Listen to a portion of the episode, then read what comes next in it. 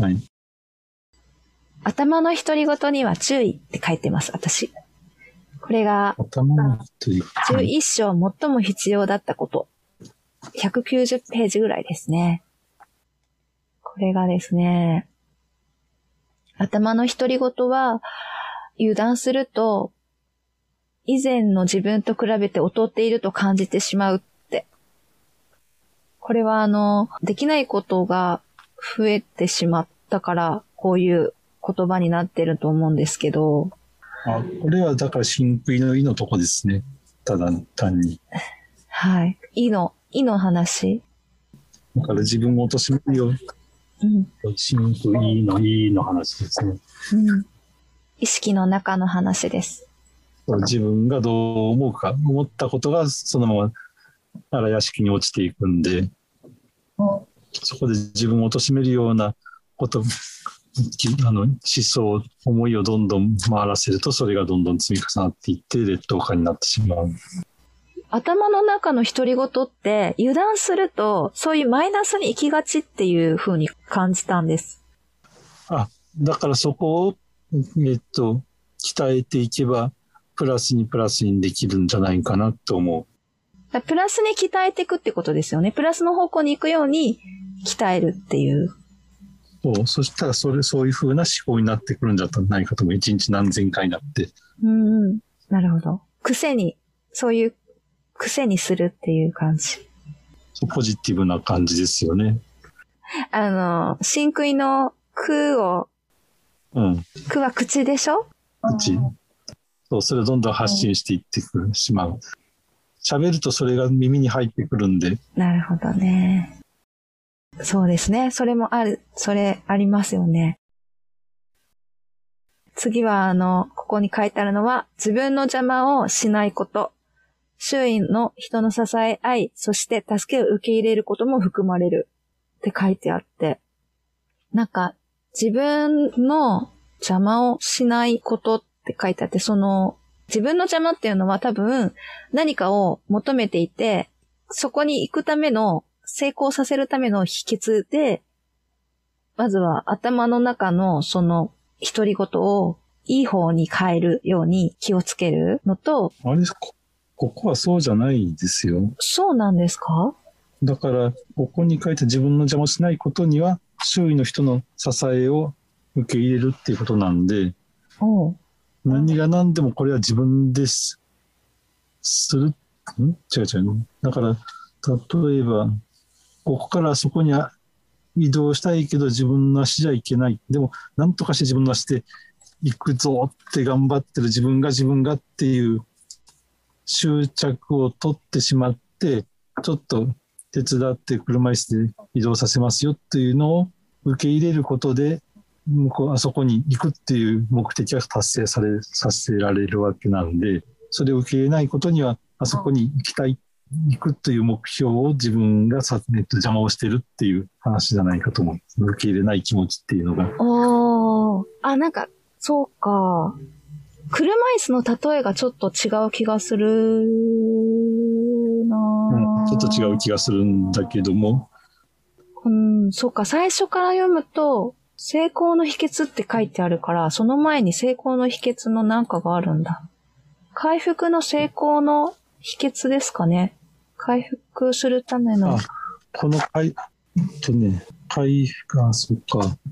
回復が、この人が書いてるのは、回復がも元の、元通りの自分になることではなくってっていう、どっかに書いてあるんですよ、終わりの方に。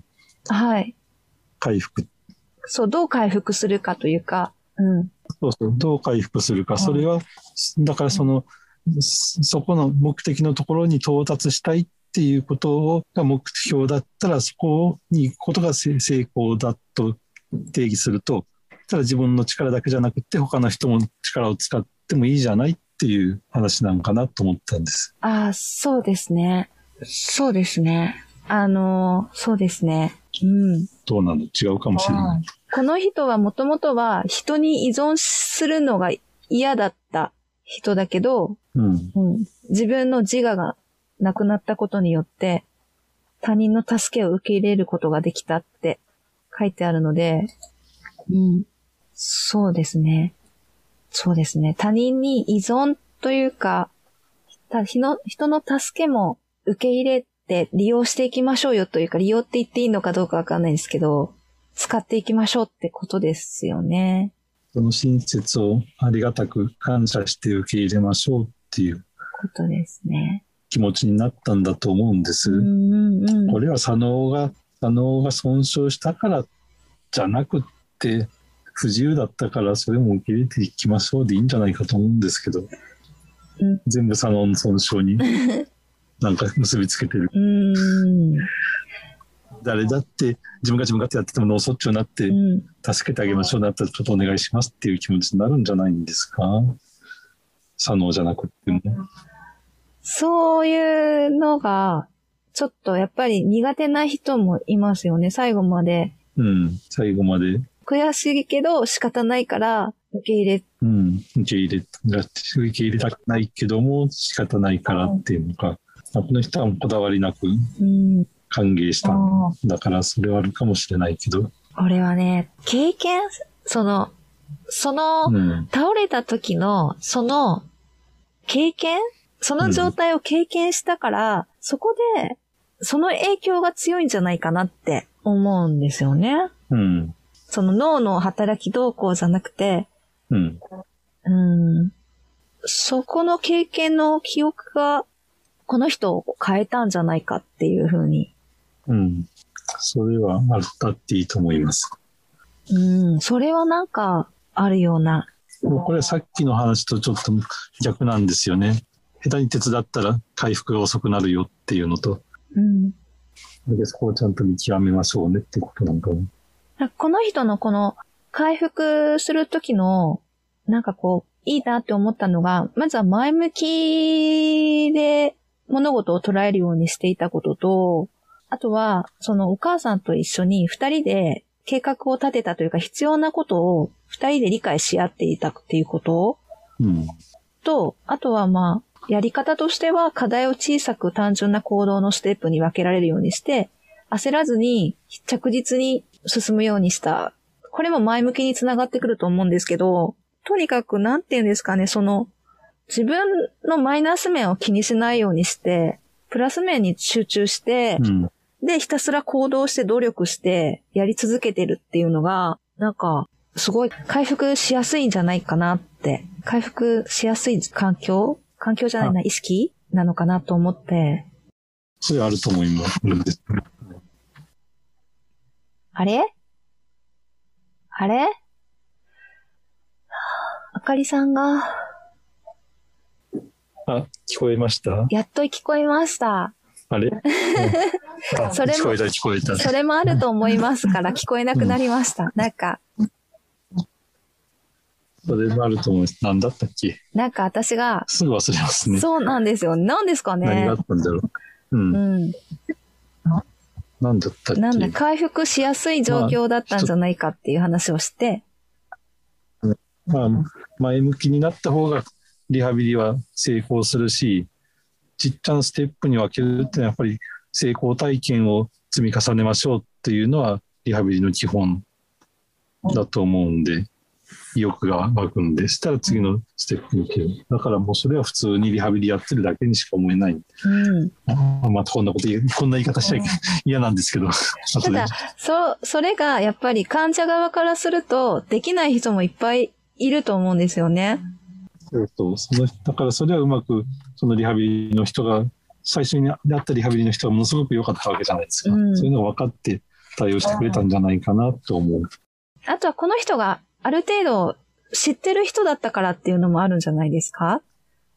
あそれはそうでしょうね。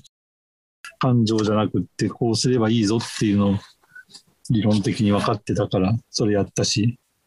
でそれだけの娘をあの育てたお母さんだからうん。それなりのインテリジェンスはあるんだろうとは思いますけど。そうですね。なんでこんなんできないのとは絶対言わない人なんでしょうね。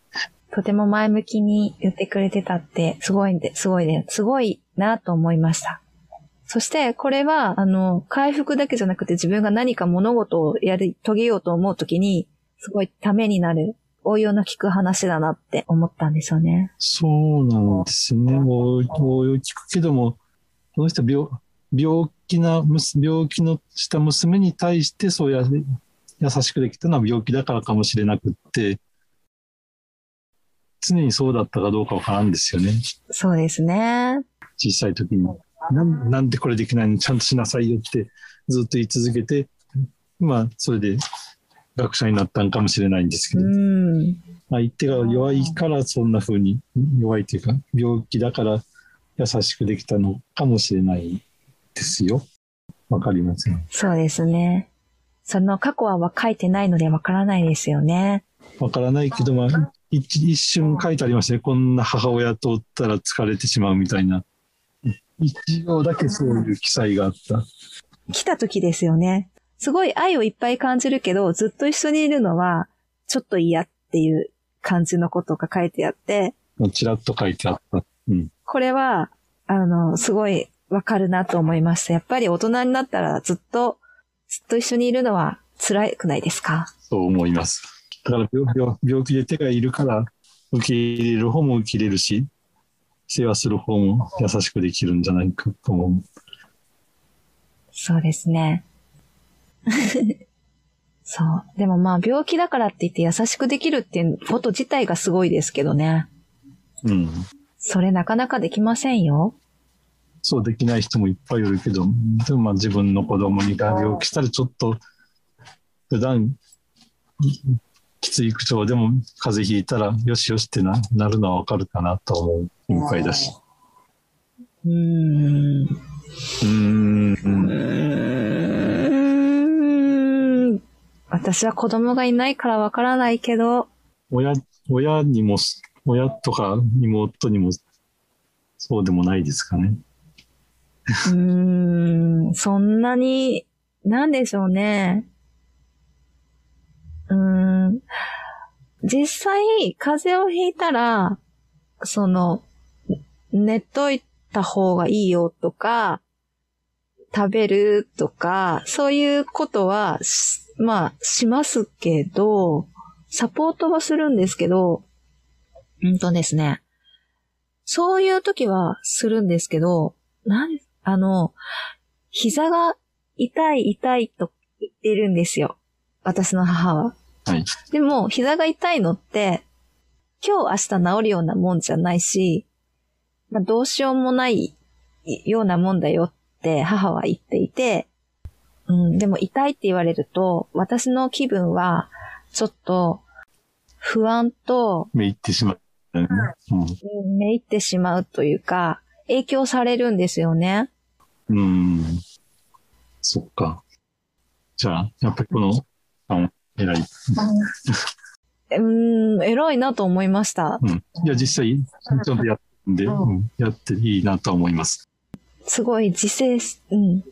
うん。あかりさんそういうのないですか？なんかこう、辛いとか、きつい、痛いとか、今日明日治ることでもなくて、ずっと言い続けられると影響を受けてしまうっていうの。あ、それはあります。あるはずです。うん。でもまあ、言うことによって、うん、その人は何らかのいいことがあるんだろうなと思って。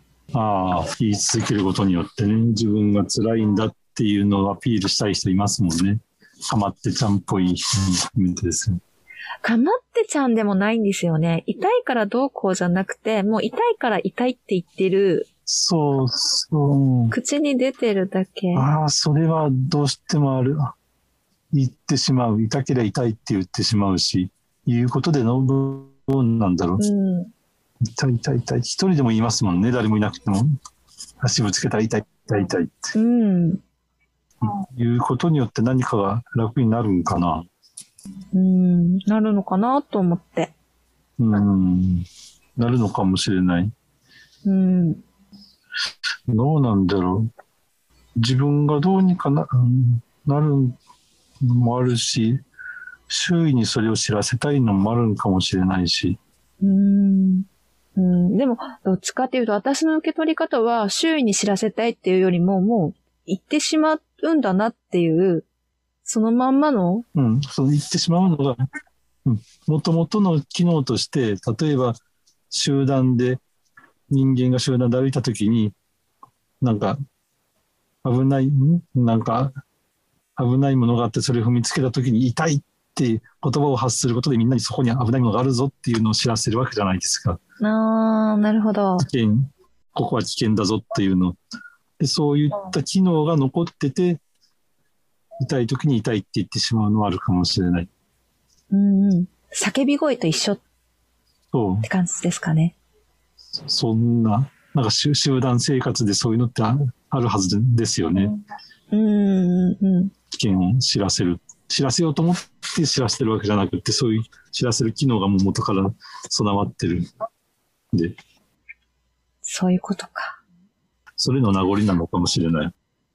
そうですね。なぜ人は痛い時に痛いって言うのか？うん。まあ、そのことによって、まあ、自分を助けてもらえるっていうのもあるかもしれないし、周りに注意を喚起するっていうのもあるかもしれないし、いいことばっかりだったんでしょうね。そうでしょうね。叫ぶことは。うん。そうでしょうね。そうでしょうね。そうでしょうね。そうでしょう。いいことばっかりだったから、残ってる機能でしょうしね。そうでもいいことばっかりじゃないこともありますね。いや、いいことの方が多かったんでしょうね。そうですね。生き残れたんでしょうね。そういう機能があることによって。そう、生き残りとそうじゃないのを比べたら生き残る方が多かったんですよ。痛いって言ったことで敵に、敵に気づかれて捕食されてるかもしれないし、逆にそうですね。声を声を上げることで。まあ、万能じゃないから。うん万能じゃないけど、相対的に良かったんじゃないでしょうか。そうですね。本当ですよね。うん。そうなんですよ。影響を受けるんですよ。でも仕方がないんです。はい、影響を受ける。だからその集団でいたいっていうことに気づく、そういった人に気づくっていうのは影響を受けるようにプログラムされてるの？そう、受け取る側も、あの、受け取れるようにプログラムされているんですね。そう。だからそれはもう人間としてそういう機能なんで、それは受け入れないといけない。はい。私はちゃんと共感する力を持っています。ん？今の言葉は褒めさんの言葉なんですか？はい。私はちゃんと共感する力を持っています。えーっと、だからそれの痛い痛いって言われたらその負のエネルギーを自分に向けられた時に自分がどうするかっていうことで、褒めさんはそれをそのまま受け取らないって言ってたのがそこなのかなと思ったの。痛い痛い痛いっていうのを。あの、痛い痛い痛いって言ってるので、私も痛い気持ちになって、だけど、それを受け取らないように、受け取らないというか、ああ、そうなんだねっていう風に意味付けしてるけど、基本的には共感してるから反応はしてますよ。はい。あかりさんはしますか？します。すると思う。強い方ですか？その共感する力。共感する力っていうのは、あの、気づく力みたいなの。ああ、気づく力は少ないかもしれない。あ私も少ないかもしれない。それはすごい自分少ないと思います。どっちかっていうと。コミュニケーションが苦手な人間だと思う、そこは。いやー、コミュニケーションって言うと話でかすぎて、また細かく。あの、細かく分類していかないと、コミュニケーションっていろいろ考えられるんですね。はい。じゃあ、そこまで言わないけど、ちょっと、ちょっと鈍い人間だと思います。あ私も、でも、うん、それなんで思うかって、鈍くない人間を見てると、うん。私鈍いのかなって。もうそこ人と比べて、ついつい。そうそう。うんついつい、あれ？って。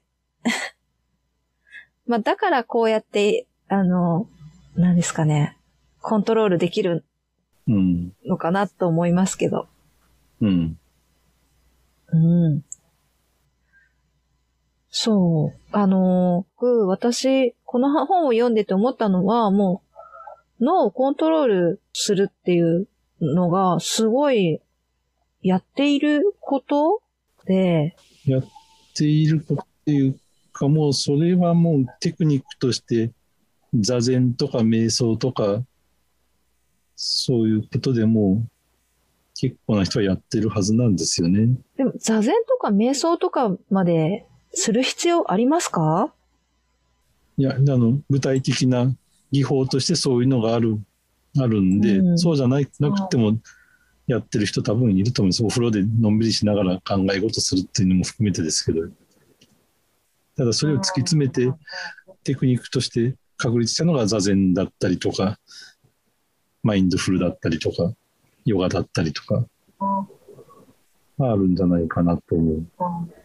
なんか、多分、この人の本を読んでて思ったのが、この人は書いてなかったと思うんですけど、きっと座禅とかヨガとかを極めると、この人が最初に経験した、あの宇宙と一つにつながるとかっていう、あの強烈なはい体験にができるのかなって。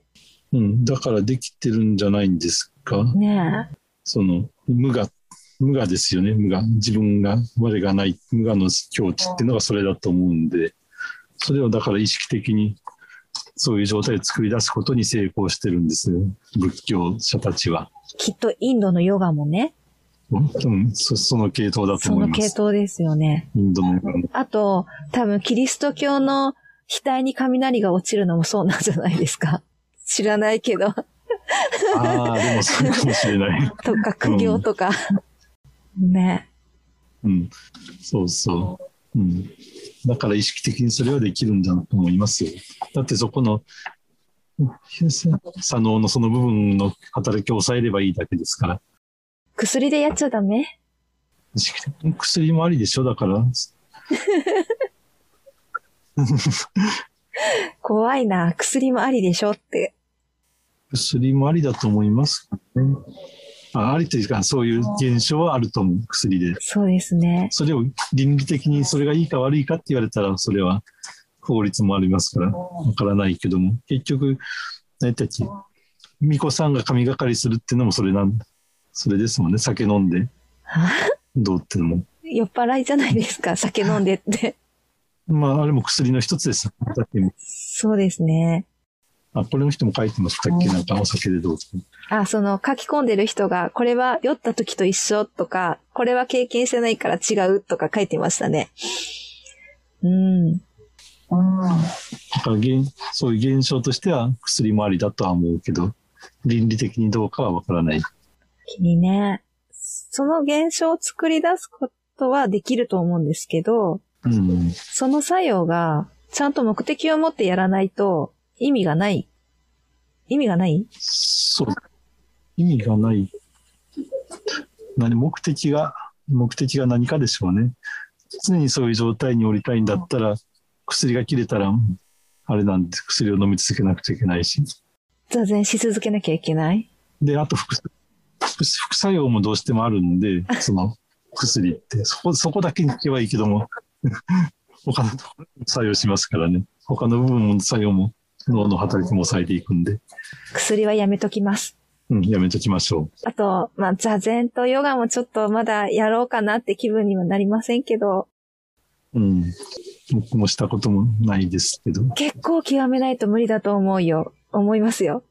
だって、今まで仏教者があんだけ頑張って修行してまだまだって言ってるわけじゃないですか。いろんな修行して、苦行して。うんだからそこをもうちょっと楽な方法が確立できたら参加しますね。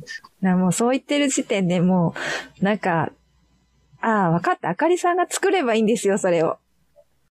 そう、だってみんなそれを作ろうと思ってこの2000年間やってきてるけど、結局できてないわけですね。へえ。まあ、その2000年目に僕が作るかもしれないけども。そうですね。そうなるとやっぱり薬かなってなってきますね。まあ、薬もじゃけども、例えば、えっと、脳、とかこの人脳出血なんで、そこの脳の底のその部分に、機械的になんか生理食塩、水かなんかを注入してやればできるわけですよね。極端なこと言えば。そうですね。それ以上に。うん。はい。その脳の外側からそれを、そこの機能を抑えることに今できるはずなんです。はい。あの、磁石ではい。刺激すれば。はい。だからそういった方法を編み出せるかもしれないな。こ自己をなくさせ、宇宙と一体化させ、そう。平和な人間を作り出す。そう。作ればみんな幸せだけど、世界平和が来ます。はい。ただ物事は進まないから、そこはロボットに頑張ってもらえば。おおいいですね。だから AI に事故があるかどうかっていう話になってくると、今度は。はい。うん、だから AI に左脳、この人の言う左脳の役割を全部任して、AI に得意そうですよね。得意でしょう。絶対。下手な人間より絶対。じゃあそこはもう渡しちゃえば。うん。そっか。私たちは自分たちの左脳を発達させて AI を作り出してるんですね。よく言われるのが、あの、コンピューターでもロボットも人間が思いつくことしか機能は持たせれないっていう話があるあるんですよ。はい。だから、所詮コンピューターがやらせてることってのは人間の延長でしかない。でもこれって人間が作ってるからコンピューターは人間のやることしかできないってこと？そう。うん、なんかそんな風な読んだことがある。だとしたら、入力を人間じゃないもの、世界のものにして、世界っていうかもう全部にしちゃったら、人間以上のものを考えれるように、人間とは違う考え方ができるようになるってこと？ああ、それすごいですね。そんなできたら。はい。なんか私まだ事故を捨てきれてないので、あの、やっぱりちょっと、それ怖いです。はい。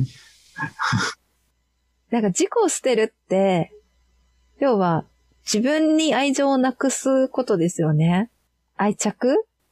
そう言いますよね。自分自分よりまず人のことを考えましょうっていううん。ことになりますから。自分の愛着と相手の愛着、両方一緒だから、どっちがとかもないんですもんね。どっちかもない、なくなるんでしょうね。ね。ちょっと、まだそこに行ってないから、ちょっと、やっぱり自分自分ってなっちゃうん、僕も、こ執着あります。だからわか、わかれ、わからないままです。う。やっぱり座禅か薬か、脳に電、電磁波か、修行ですか、修行。修行、修行は遠いなぁいやー、でも、あーいいですね。面白いですね。うん。なんか、あかりさんも自我がありますね。で自自我だらけです。まなしき鍛えてます。まあ、なしきを期待。そうですね。あの、いい方に行こうっていうのももうすでに自我ですもんね。そうそう。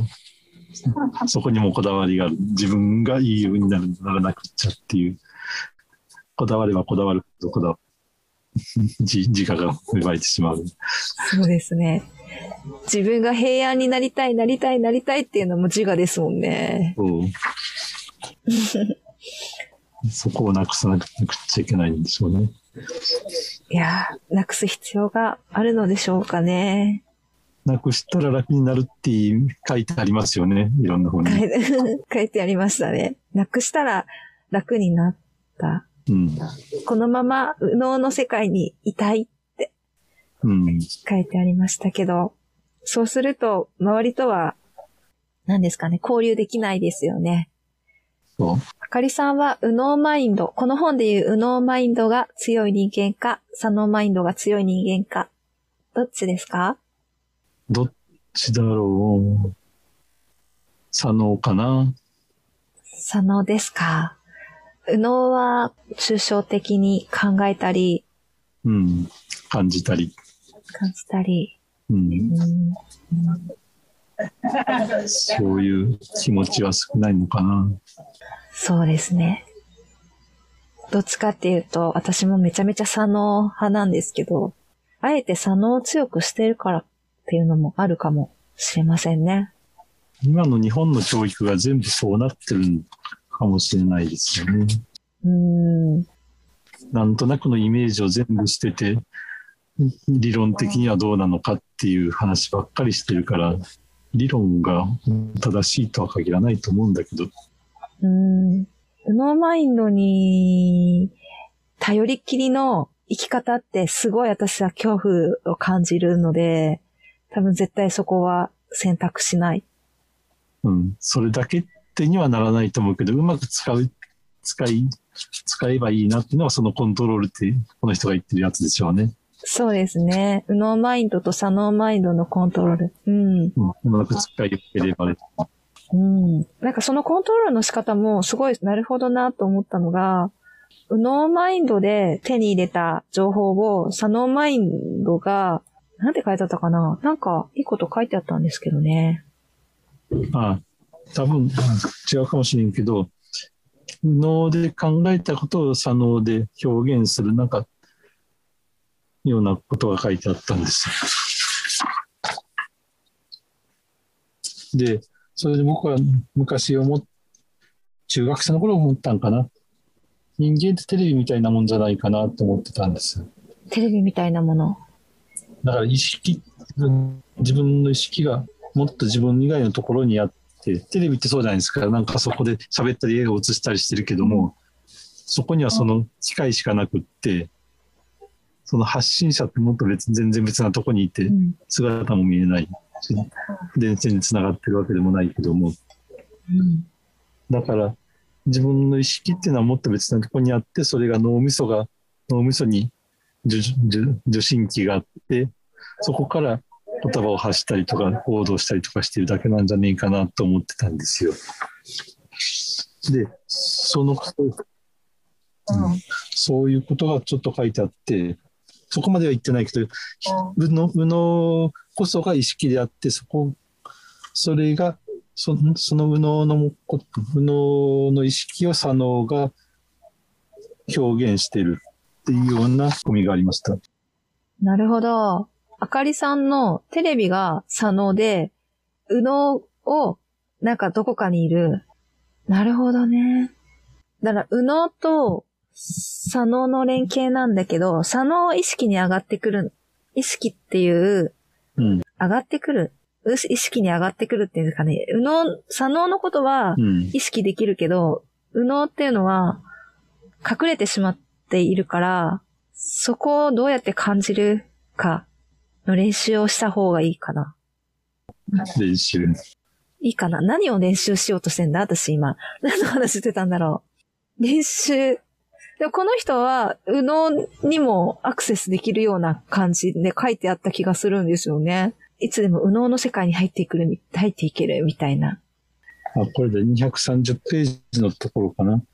左脳マインドで外の世界と意思を通じ合うためのツール。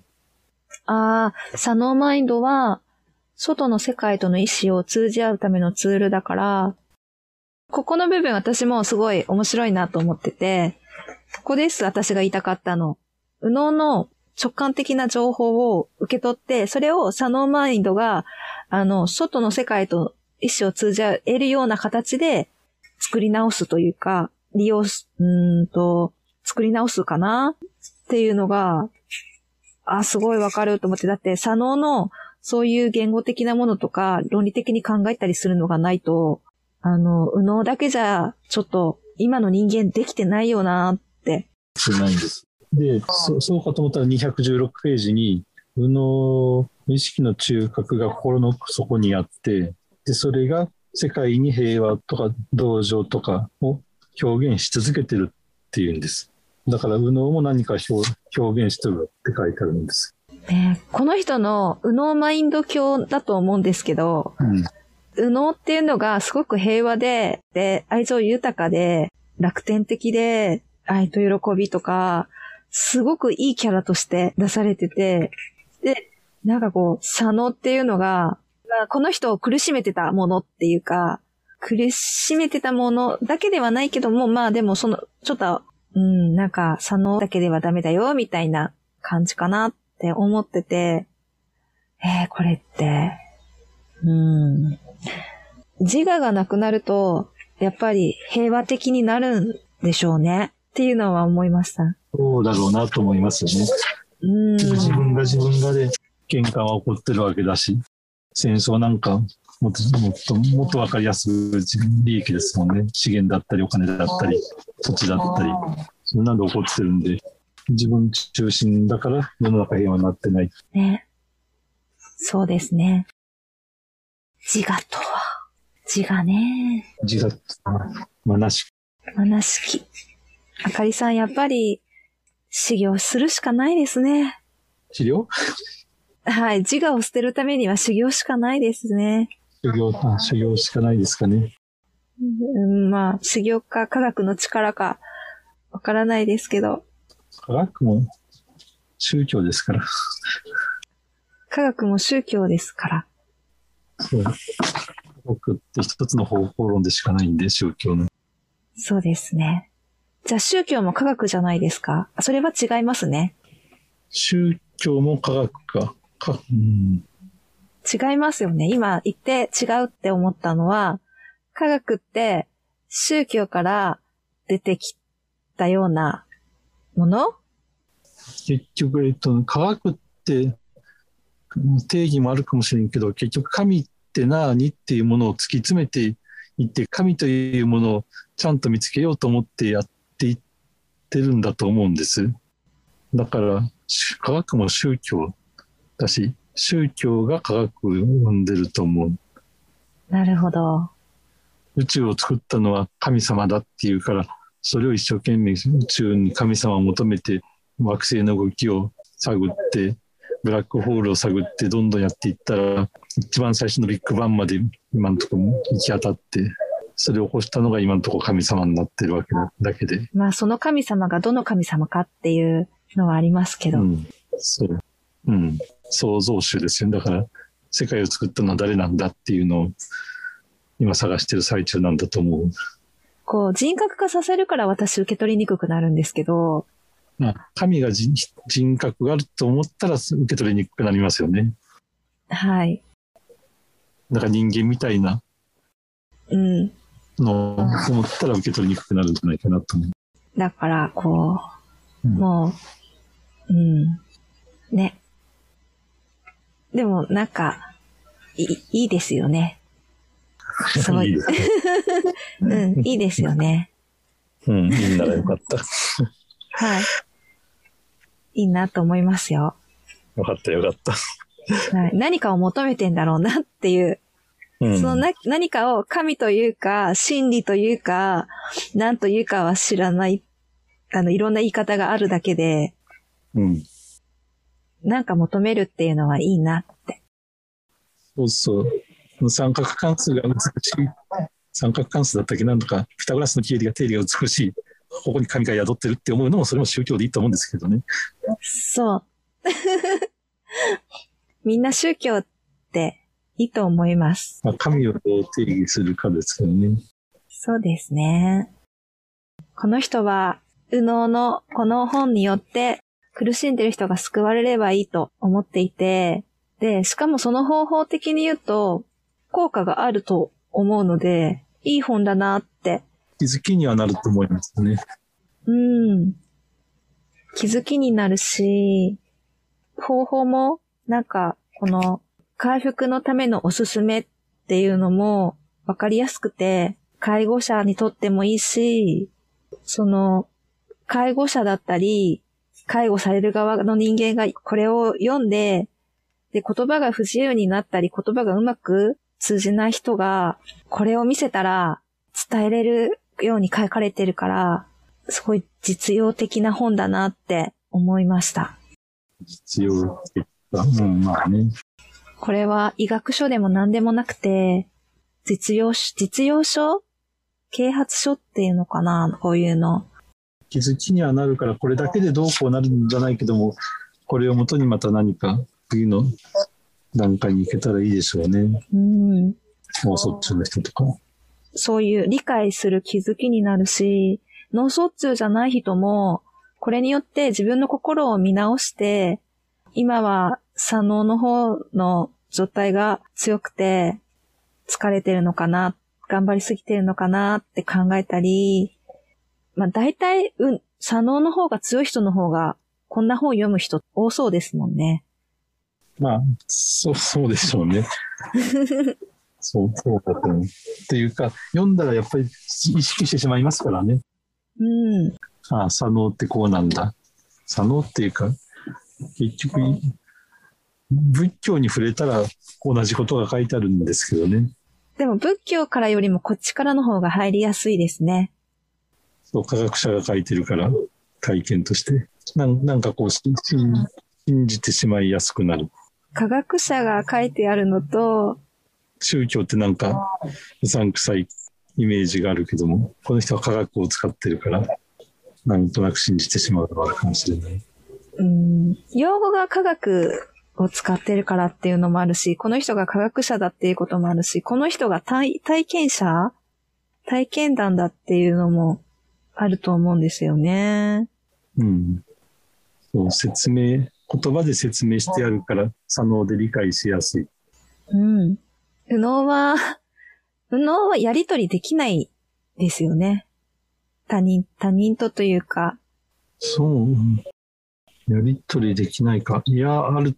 うん。だからそれは言葉じゃやりとりできないから、その、思いやりだったりとか、良い行いだったりとか、美しい景色を見て一緒に感動しとるとか、そういうのは右脳でやりとりしてるんだと思うんです。うん。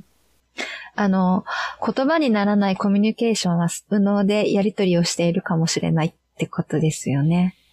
そう。優しさって伝わりますもん。言葉なくっても、説明がなくっても。そういうので平和になっていったらいいなと思う。優しさは伝わるか。これ、伝わるかな？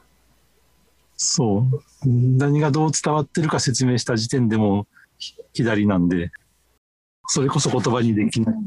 あの感じ、あの感じとしか言いようがない。うーんと、そうですね。うん。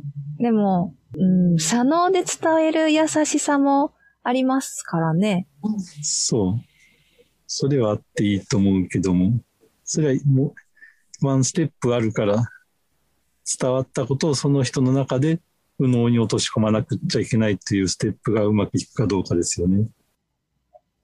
うん。あーうん。そうね。そうね。そうね。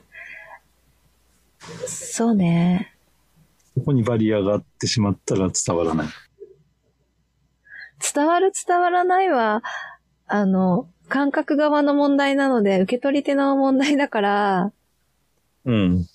まあ、いろんな方法をして、相手が受け取れるんだったら、受け取ってもらえるし、受け取れないんだったら、受け取れないだけか。そう。うん。そこまでですね。あとはその人の中の問題でしかない。そうですね。その伝えようというエネルギーが。ねえこの本は自分の中のことしか話してない気がしたし。はい。そいやー、でも、あ、面白かったです。あかりさんと話してさらに面白くなりました。う。いやいや、僕もいろんな読み方あるんだなね。うん。あー、なるほど。そうですね。いろんな本読み読み方ありますね。で、でも本当よ本ざっとでも読めてよかった。あの、講演会しか聞いてなかったんで、この人の TED の。まあまあ、それそれもありだなとは思思いながら、ぼんやりした記憶しかなかったんで。聞いてますよね、あの講演会。あ、ちらりと聞きました。もう忘れたんですけど。うん。あれ、あれだけでしか知らなかったんで、よかったです。こんな宗右脳教みたいになってるとはって思って。うん、読めてよかった。そうですね。ありがとう。そうなんです。いえいえいえ。でもみんな、右脳を使って生きてくれたらいいですね。そう。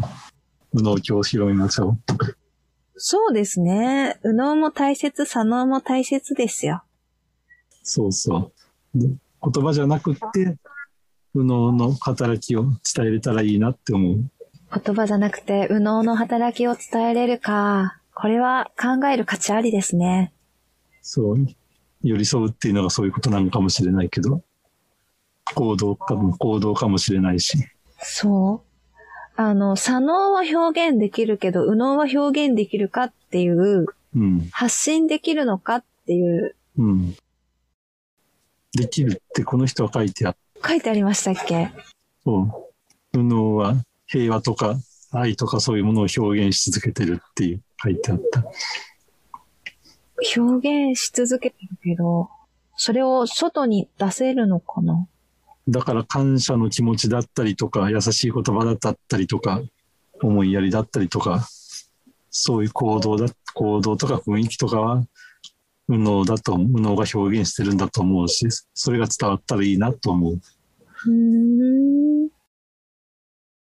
そっか、そうですね。右脳左脳って表現する期間じゃないから、右脳的なものを表現する期間に送れば、右脳的なものが表現できる。うん。そう、行動だと思う。行動は、行動。言葉もありかもしれないけど、そうですね。うん言葉も行動ですからね。行動、うん行動の、真空の空ですからね。しなきゃ話せないから、しなきゃ話せない。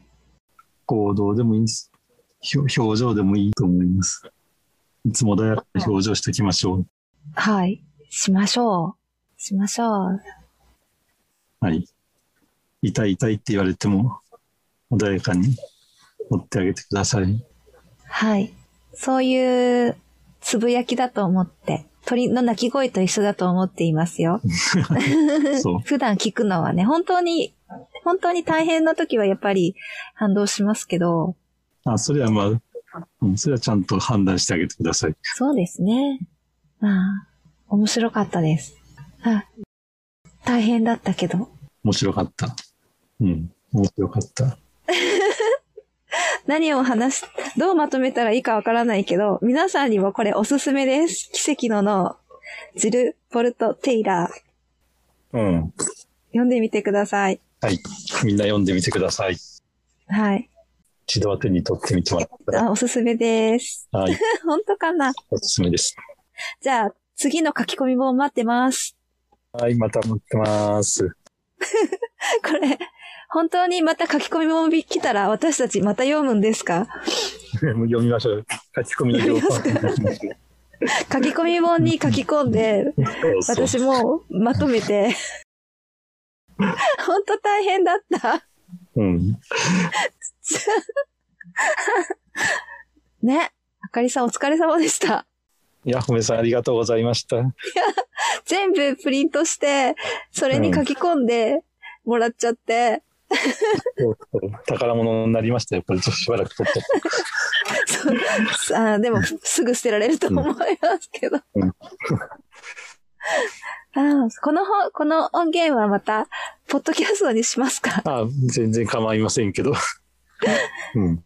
構いませんけど、あの、ちょっとまとまってないので聞いた人はお疲れでしょうね。うん。あかりさんがまたどっか行ってしまったけど、あ、いた。うん。私たちの記録として、ポッドキャストに流しましょう。